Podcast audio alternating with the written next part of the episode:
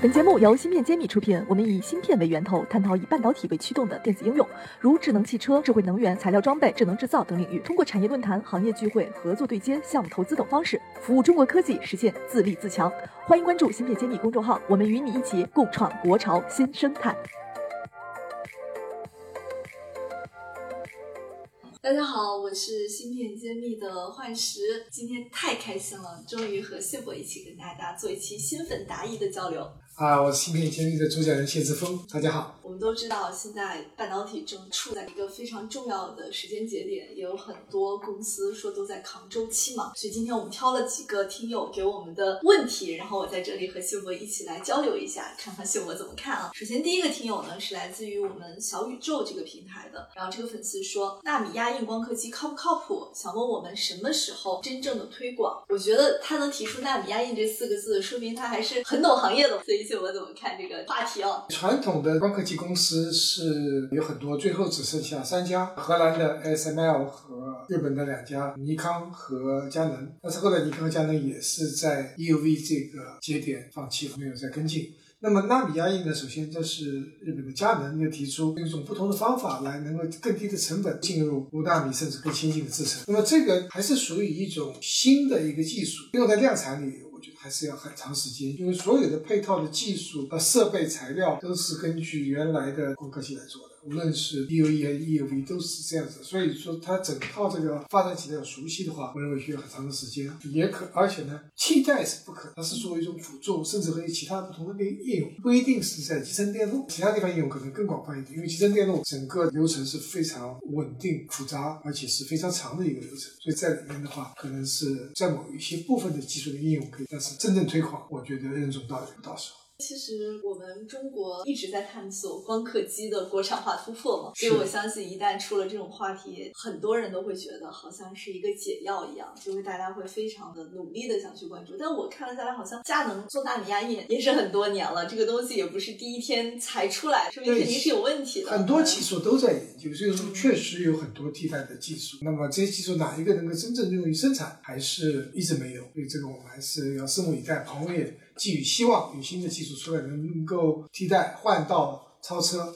那这是我们的希望。但从真正的生产上来说，我们先做第一步，实验室里要做到，能够做出用纳米压印做出五纳米的集成电路芯片，然后我们再考虑出量产的问题。对，所以其实谢博讲就是这个东西离商业化还有点距离，但是我实际看这个材料的时候，马上就有分析师把纳米压印十大牛股已经推给我了，跟我说，幻师你来看一看这些公司是不是都会是纳米压印技术路线的受益者。其实我看了之后很震惊，已经预判了行业未来。这个是中国股市它的炒概念嘛，就实际上公企业的本身还是赚钱，还是要盈利，所以不把后面的逻辑从技术到产品到销售到最后产生利润这个环节全部分析清楚，是盲目的说哪个股票就会受到影响，那太远。对，哪怕说日本佳能，可能他自己也没有在这上面有什么样的收益，大部分可能还都是在研发的投入阶段。对，嗯，所以我们抱着一个比较好的期待吧，去看纳米压印这个技术。下面我们看第二个听友的问题啊，来自于我们喜马拉雅平台上的一个听友，他问的问题还挺时髦的。他说，三星西安厂计划将 NAND 工艺提升为二百三十六层，然后明年初呢换设备，然后问问主播怎么看这件事儿，会对我们国家的长存有影响吗？对消费者涨价还是降价？哎，我觉得他的思路还挺惯性的哈，直接问了三个层面的问题：竞争对手怎么样，然后消费者会不会得到受益？所以其实这个存储器也是一个经久讨论的话题。实际上，这个问题问的很实在。像我们讲第一个层面，就是说这样一种哈，又是下一代的技术对整个这个产业的影响。技术是无论是逻辑的还是存储的，是不断在走下一代技术。那么这这边提到二百三十六层，那么最早我记得长城首先做六十四层，后来二十八层，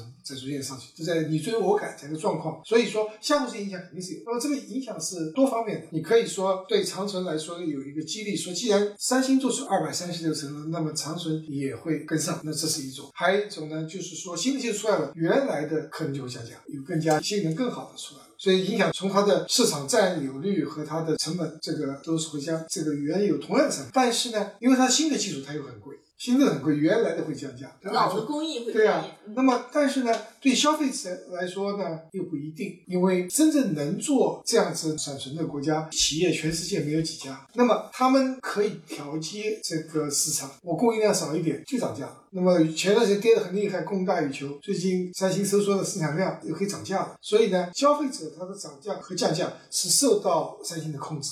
因为韩国占了百分之七八十了，我最近还看到有一篇帖子，其实很标题党了。他说让韩国救救三星，就是说三星过去一年的业绩跌去了百分之九十，然后说这个企业有艰难的一个过程吧，然后说让大家继续关注它，让三星政府直接下场继续给它扶持补贴。其实我是觉得不知道谁在用这个视角去写这篇文章了，但是在写这篇文章的过程中，我也发现了像谢博您刚刚提到的奈的这个产品，其实三星在提价了，最近好像涨到了十到二十。然后我也会有分析师的朋友会主动问我说，每一轮周期的时候，存储器涨价是不是一个风向标？存储器涨价的时候，意味着是不是我们其他的 IC 啊、主动被动器件是不是都会涨价？您怎么看？是不不是有这种相关，不相关？存储器它有独立的一个市场，它是相当于寡头的市场，就是几家，所以就像石油业 OPEC 一样，它可以统一调节这个价格。那么其他的东西可能是很多 MCU 太多家了，你没有一家可以说左右它的市场，那么它就是纯市场化。这个可能还有一定的多寡头来控制，它的周期和逻辑不一样。像我们代工工艺基本上逻辑电路对吧，五年左右有一个周期，存储的周期和这个完全不相关，不一样哦，有时候都是好的，有时候一高一低都都都会有。所以呃，甚至有这种说法，它周期可以到十年，也就是说十年里面一个大周期，一个高潮，其他时间都不太好。所以我觉得可能这一周期里边，它要面对中国有两个存储器厂的崛起，打乱了全球的垄断格局，你要看中国公司的产量、嗯产能。能不能撼动这个市场？如果去看，目前产能是很小，就在整个市场，所以说短期内中国的 NAND 的存储器公司，还有包括微软，对于整个市场价格的影响应该还不大，但是给人一种危机感了。但是起码要 有了和没有对对对，有一种危所以机感。大家还会是去考虑。目前涨价和跌价，一方面是它自己控制产能，还有一方面和经济的周期性有关系，所以还是复杂的问题，没有简单的回答。没有办法，没有办法就是用一个词去理解这一个事儿会不会就涨了跌了。其实它背后有好多因素，这也是提醒我们大家要更谨慎嘛。就是有的时候会很容易被人带节奏。其实我身边也会有朋友问我说，就是我们长存长新到底怎么样？最近他们在做 IPO 的更大一轮的融资，其实这个体量真的是非常非常大的，也是很多国家队才能亲自参与的。我们能看到这个机会，其实也还是很具备时代特征了。真的意味着未来什么样？其实我们确实感觉好像身为消费者或者是行业从业者，都未必能把它节奏看得很明确。其实各行如隔山，其实真正做存储的，他们自己才能够看得明白。三星，我看长春和长兴自己看得很明白，他们有自己的战略。我们外面的话，产业里面看还是差太远。就您刚刚说到的这个周期的事儿，我记得这两天正好看到中芯国际的最新的赵海军博士在发布最新的一个业绩的说明，说的很明确，说现在芯片产能是在过剩的。过去前十的手机厂商，所有在过去一年中销量全部都是下滑的。所以他用这个证明说，我们过去的这个芯片的产能已经在进入过剩周期，但是他同时也在说，不阻碍它继续要扩产建新的产能。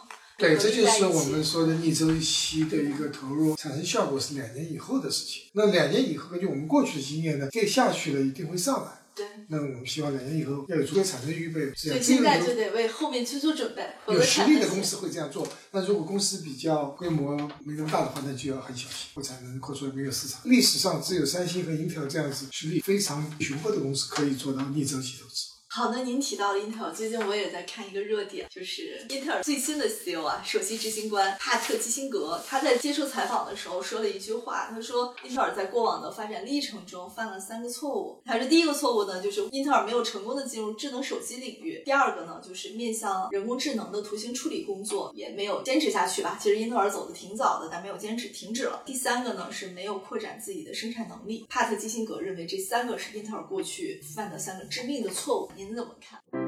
音频听得一知半解，专业术语到底怎么写？关注公众号“芯片揭秘”，大咖谈新文章已经上线，配合音频使用效果更佳。有问题也可在评论区和我们互动留言，我们请产业大咖为你解答。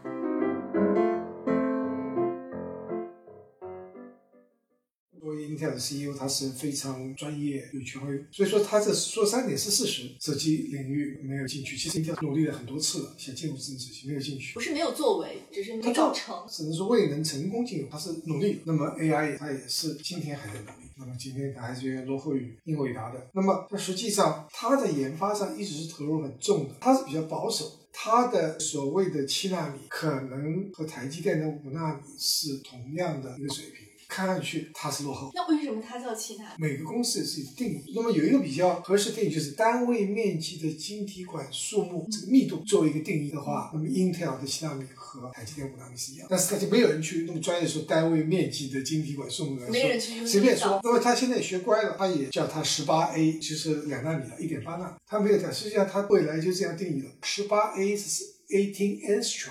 相当于一点八纳所以未来呢，它的命名会和主流的台积电也好、三星一致，或者非常接近。它这里面的问题是，它的技术是它没有做代工，它想进入代工，那能不能成功不知道。嗯所以这是它一个三大战略之一。那过去只给自己生产，对，其实它的稳定性啊、良率啊，包括工艺，它肯积累了这么久，它肯定是有一些它的速度，嗯它一直是有占优势的。所以它现在特别是给外面一些对速度比较多做 PC 的公司、做服务器的、做终端的那些公司，可能就会用到。嗯但要假定性价比够好，因为性能有了，价钱？嗯所以这一块呢，生产能力方面它是有这个实力，但是真正要客户满意，但是它是要解决另外一个如何提供最好性价比服务的任务工作，而不是说它没有生产。所以这是技术之外的一个服务模式的问题了。嗯，因为代工模式，张忠谋说台积电最大的优势，实际上是它一个全方位的服务，嗯包括技术，包括产能，包括交货时间。我记得很早之前您在芯片揭秘就讲过，台积电是给客户最好的服务。这个是 Intel 需要学习和呃提高的。做产品的公司转型要去做服务，可能他自己的生产的组织架构、姿态都可能会很难调整因为。这是嗯基因。那我所以我认为 Intel 这一部分如果要做代工，应该是一个独立的公司，在上市公司以外的。嗯，自己本身可以做成公司，就像台积电、Global Foundry、嗯中芯国际一样，成为一个独立的代工公司。不要把产品的心态给打击掉了，客户不相信你帮我代工我的产品，我怎么能相信你不会去偷偷的把我的技术用在技术自己嗯做产品？这最大的一个困扰。对，所以说，如果台积电自己还做客户的产品，确实客户会有保密啊、安全性上的一个。所以最优秀的代工厂都会像台积电或者中芯国际，他会说我们是纯代工公司 （pure play foundry）。对，这个和我们之前说的 IDM 还不一样，IDM 就只是自己优势产品，又不给别人代工，就不是一样。嗯 IDM 给别人代工，别人做所以。英特尔这个 CEO 提到的三个点啊，嗯其实我觉得最后一个点，如果他是 all in 去做，也未必会得到他想要的重返巅峰的时代。会成为一个独立的公司来操作的。那至于人工手机已经太晚了，人工智能这方面的 AI 芯片，它还有机会。其实它还是不可忽略的一个力量，它也在努力。所以在这个人工智能芯片里面，除了我们看的英伟达、有 AMD、Intel，还有国康，大家都有机会。但是现在英伟达是一家独大，一骑绝尘，但是它也受到很大很大的一个挑战嘛。最近有没有人托您买英伟达 我也买不到的，产品？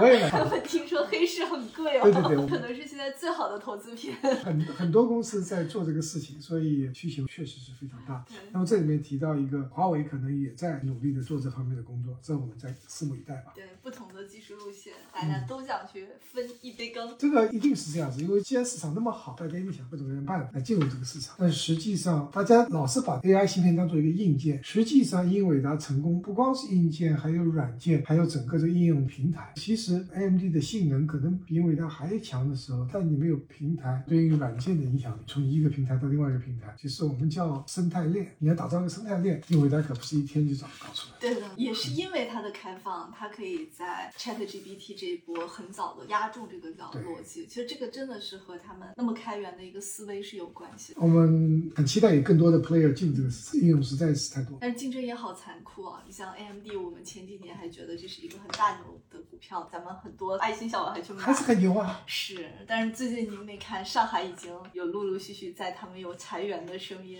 裁员这个是提高效率，那它产品还有一个标志，就是说它的市值，它市值超过 Intel。对，现在最应该担心的是 Intel。对 Intel 按照规模，按照它的技术的先进性各方面，Intel 一直是 AMD 的市值的十十分五到十倍，今天倒过来，土地超过十分，合，这是谁都想不到。但是 AMD 和英伟达比又差，因为它变成万亿美元市值的公司了。所以它您当时入职的时候肯定不会去 AMD 嘛？如果两个 offer 到你面前，你肯定会选择 Intel，对不啊，对，对对就是一因为这 AMD 实在是。太小的公司了，AMD 是小公司，而且呢是一直靠授权 Intel 三八六才生存的。打得满地找牙。他们合作的，AMD 是拿到 Intel 授权做是 M 三八六，嗯就 AMD 三八六，那后来才分开。那么实际上他们有竞争、有合作这样这样的关系。那么你说你要做这个产业，当然做龙头啊。那今天你要再去找工作，Intel、AMD 这公司，可能英伟达变成首选。